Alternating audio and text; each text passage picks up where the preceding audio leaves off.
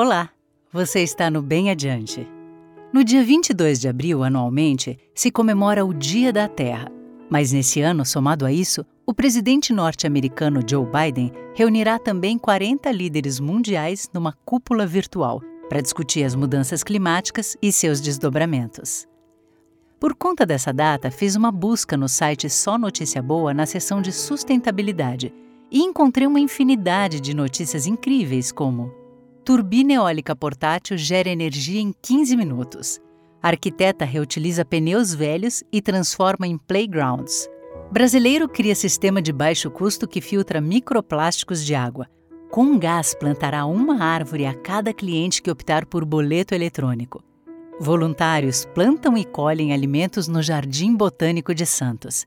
Fazenda Urbana em São Paulo já distribuiu 300 quilos de hortaliças para a comunidade. Cidade produz energia sustentável a partir de laranjas estragadas. Brasília começa a construção do maior corredor de abelhas do mundo. Mulheres indígenas plantam 150 mil árvores na Amazônia. Estudantes criam um prato biodegradável de cará que substitui o plástico. Bagaço de cana-de-açúcar consegue limpar água contaminada. Pesquisadores da USP desenvolvem filtro que mata coronavírus. Engenheira transforma plástico em tijolo mais resistente que concreto. Cientistas criam drone biodegradável com restos de abacaxi. Alunas brasileiras criam mini foguetes para reflorestar áreas devastadas. Alunos de Pernambuco criam poderoso repelente a partir de canela e hortelã. E olha, eu poderia continuar citando esse tipo de manchete porque tem muito mais. Isso mostra que muitas pessoas e instituições estão empenhadas em criar caminhos e desenvolver tecnologias para melhorar a situação de crise que a gente vive hoje. No entanto, o que surpreende é por que ações como essas demoram tanto para virarem políticas públicas ou serem adotadas por empresas responsáveis. Talvez porque a gente esteja dentro de um sistema que nos faz achar normal poluição, produção desenfreada de lixo, consumo e acúmulo de inutilidades.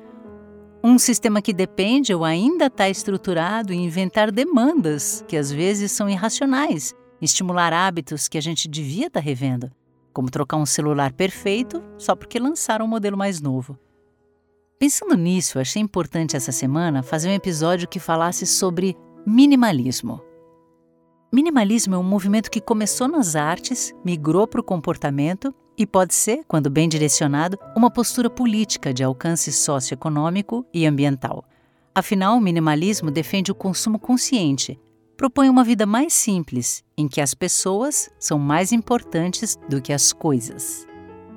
Eu lembro que uma amiga me contou que ao final de uma noite de Natal, sobrinhos pequenos ganharam tantos presentes que preferiram brincar com papéis de embrulho e caixas do que com os brinquedos que ficaram abandonados. Isso é muito perverso, porque há tanta gente sem nada e outros com excesso de tudo e vivendo para aquisição de coisas, coisas que não vão trazer felicidade nem dar um sentido mais profundo às suas existências. Esse papo de hoje, então, é um convite à reflexão para aqueles e aquelas que, como eu, têm mais do que precisa e está incomodada de ser bombardeada diariamente com cupons de desconto, créditos em loja, novas coleções para quem não quer mais ser estimulado a um modo de vida que não leva em conta nem nossos problemas coletivos presentes, nem as futuras gerações.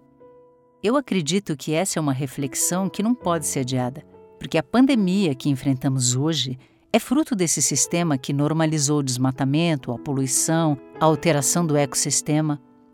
Por isso eu gostaria de falar de três irmãs que têm levado essa história muito a sério e assim vem transformando suas próprias vidas e a vida de outras pessoas. A Mariana, a Maria Carolina e a Maria Clara, que, com o intuito de produzir menos lixo e criar relações mais humanas, fundaram a Verdes Marias, um hub que propõe testar iniciativas, produtos, alimentos e compartilhar experiências sustentáveis. Desde cedo, a Mariana queria ser útil, ajudar os outros.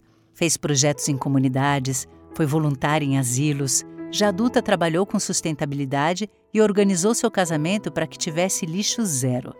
A Carol, depois de uma viagem à Ásia, por onde viu muita miséria, percebeu que não queria mais fazer parte de um sistema que, segundo ela, faz a pobreza virar paisagem. e sentiu que precisava tomar uma atitude. Mariana e Carol então resolveram se unir e incluíram a Clara, que já entrou na roda com um desafio: diminuir radicalmente seu guarda-roupa e as compras na farmácia. O bacana dessa história é que, ao buscarem transformar a vida das pessoas, apresentando um modo mais minimalista de ser, as três acabaram também se transformando. Olhar para a própria saúde, ter uma alimentação saudável, conviver com amigos e familiares, com a natureza, virou prioridade. O que elas vêm descobrindo é que mudar a relação com o consumo nos ajuda a levar uma vida mais alinhada conosco e com o planeta, e pode ser a chave para transformações internas e externas profundas. Os governos, as empresas têm um papel importante nessas mudanças de paradigma. Mas as meninas entenderam que não dava para esperar de braços cruzados, que suas atitudes enquanto cidadãs, enquanto consumidoras, poderiam sim fazer a diferença. A Carol chama esse modo de impactar a sociedade de micro-revoluções. Pequenas atitudes que podemos tomar no nosso dia a dia para levar uma vida mais sustentável. Pequenos movimentos que, quando têm a adesão de mais gente, podem mudar o mundo. Eu já estou aqui pensando no que eu posso fazer diferente daqui para frente. E você? Obrigada por ouvir e tenha uma ótima semana.